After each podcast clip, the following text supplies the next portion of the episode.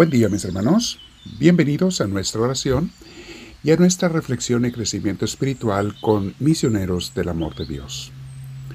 Nos encuentran en YouTube, en Facebook, nos encuentran en podcasts, eh, Spotify, en diferentes, en Apple Podcasts. Busquen nada más misioneros del amor de Dios para que reciban estas enseñanzas y también las oraciones guiadas como esta de hoy de 10 minutos cada día. Vamos a sentarnos en un lugar tranquilo lo más que se pueda. Vamos a respirar profundo y quedar con la paz de Dios que le vamos a pedir. Al respirar profundo, mis hermanos, comienza a entrar la paz en nosotros. Invitamos al Espíritu Santo a que nos llene de Él. Espíritu, lléname de ti, te lo pido. Yo no quiero empezar este día o seguir este día sin ti. De hecho, muchas veces me he dado cuenta, Señor, que cuando vivo sin ti, cuando paso el día sin hacer oración, mi día no es igual. Me siento débil, más débil que de costumbre. Me siento que no puedo a veces con los problemas, encuentro muchas dificultades que no les veo solución. Sin embargo, cuando estoy contigo, vienen las dificultades, pero las veo más pequeñas y con la solución que tú ofreces. Gracias, Señor, por ello. Bendito seas, Señor. Quedándonos en tu presencia, Señor, vamos a meditar hoy sobre una nueva miniserie en estas oraciones y de enseñanzas, ser liberados del pecado, porque no queremos ser esclavos del pecado más. Debemos reconocer, mis hermanos, que todos nacimos con debilidades, somos débiles, somos pecadores. Nos dicen los teólogos, nos dice San Pablo, que eso es debido al pecado principal de nuestros primeros padres, desde nuestros antepasados que decidieron alejarse de Dios. Y es como una herencia. Bueno, el caso es que nacemos débiles y con tendencia al pecado. Se le conoce a esta tendencia, a esta debilidad como la concupiscencia. Tendemos a hacer las cosas malas, a ser egoístas, a buscar pleitos, a ser rencorosos, a ser ambiciosos, avariciosos, como que nos sale natural. Los pecados de gula, de ira, de pereza, parece como si no los buscamos y ya están allí, en nosotros mismos. No es culpa tuya el haber nacido así, con esa debilidad, cuando naciste. No es culpa nuestra. Pero sí sería culpa nuestra el querer permanecer en la debilidad y no buscar la ayuda de Dios para superarla, el querer llevar, dejarnos llevar por los pecados. Eso sí sería culpa nuestra. Es como decir, tengo hambre, no es culpa mía el tener hambre, pero si tienes la comida enfrente y no comes y te mueres de hambre, ahora sí que es culpa tuya, porque Dios te ofreció la comida para que satisfacieras ese hambre. Dios te ofreció la salvación de tus pecados con la muerte de Cristo, Cristo con su muerte, su sacrificio, sus enseñanzas, la vida que quiere que tengamos con Él cada día, nos ofrece la fortaleza para esas debilidades. Si alguien la rechaza esa ayuda, decide no seguir con el Señor, entonces sí que es pecado nuestro, sí que es falta nuestra. Lo, con, lo que no podemos negar ni ocultar es que hay pecado hay debilidad, hay maldad en nuestros corazones. Y es nuestra responsabilidad volver a la paz de Dios, al Espíritu de Dios, a la gloria con Dios. Dice San Pablo en Romanos 3:23, todos hemos pecado y estamos lejos de la presencia gloriosa de Dios. Bueno, así es cuando no hemos actuado o aceptado la salvación del Señor. La buena noticia es que no tienes que quedarte con tus debilidades. Y quiero que entendamos, mis hermanos, cuánta libertad hay, cuánto descanso y alivio hay cuando permitimos a Jesús que entre en nuestras vidas, cuando nos arrepentimos de nuestros pecados, cuando le pedimos, Señor, hazme una persona nueva. Y Señor, ya he oído de ti muchas veces, ya he sabido de ti.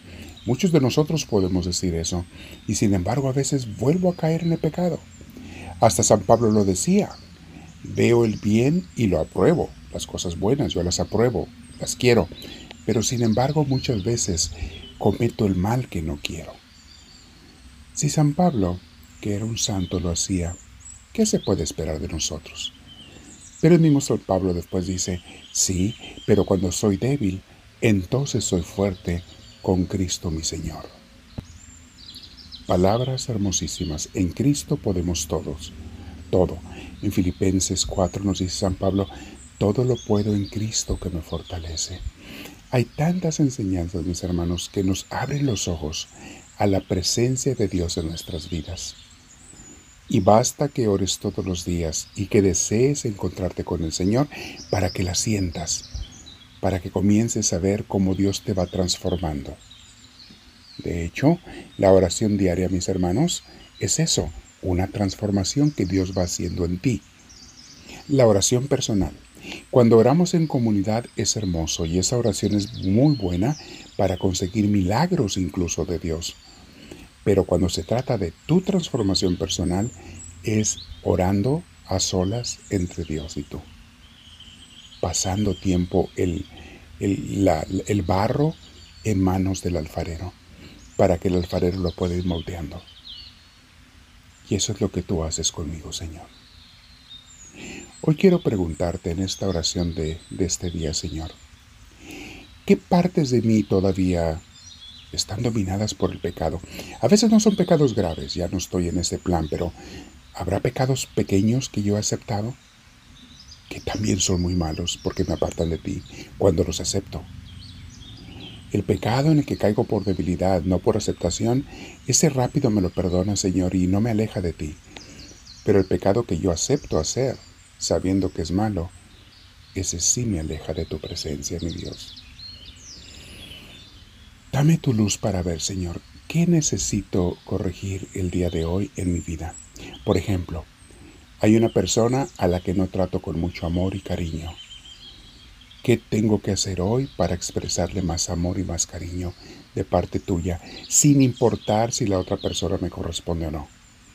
Porque entonces ya sería con interés y no sería amor sincero y no sería ser tu voluntad.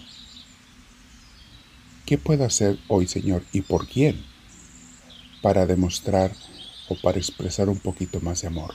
Quizá ayudar a alguien que yo siento que no lo merece. Y es cierto, hay gente que incluso hasta me ha hecho daño y no merece que ni que yo ore por ellos, pero no lo voy a hacer por lo que ellos merezcan. Voy a orar por ellos y voy a ayudarlos si puedo, porque a ti te gusta eso, Señor. Porque tú quieres que nos ayudemos unos a otros. Y que amemos hasta nuestros enemigos, lo dijiste Jesús. Hoy te pido, mi Dios, que abras mi corazón y mi mente. Ayúdame a entender todas las cosas que necesito entender para ser liberado de las cadenas del pecado.